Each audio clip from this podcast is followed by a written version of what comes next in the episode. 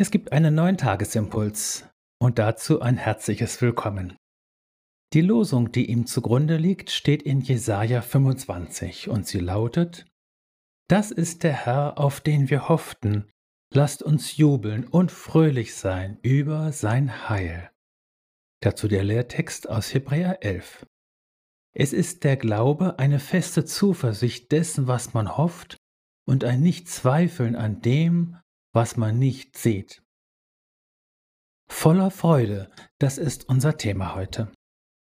Erst am vergangenen Sonntag stammte die Losung aus dem 25. Kapitel des Propheten Jesaja mit seinen überwältigenden Visionen von Gottes neuer Welt, in der der Tod, der jetzt noch alles verschlingt, selbst verschlungen wird.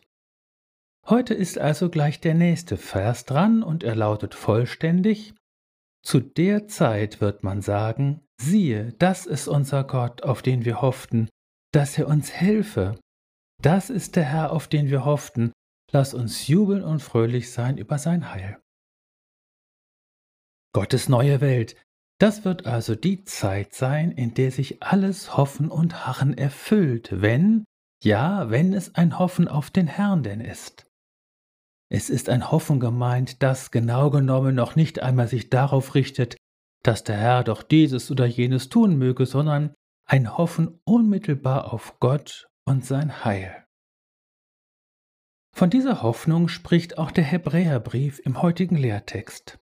Zu glauben und zu hoffen bedeutet, fest mit Dingen zu rechnen und in der gegenwärtigen Lebensgestaltung mit einzukalkulieren, die noch in der Zukunft liegen. Genauer, sich auf Versprechen Gottes zu verlassen, deren Erfüllung noch aussteht.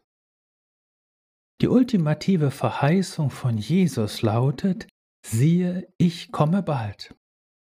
Gottes neue Welt und sein Friedensreich, das unter anderem Jesaja in so schillernden Bildern schaut, ist untrennbar mit diesem Wiederkommen von Jesus verbunden.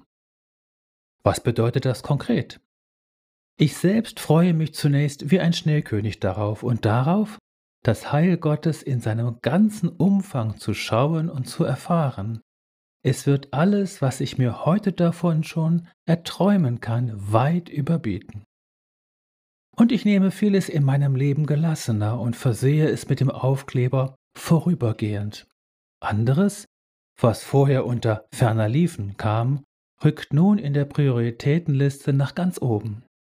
Wir dürfen also gespannt sein. In Jesus bist du gesegnet mit einer lebendigen Hoffnung auf sein kommendes und endgültiges Heil.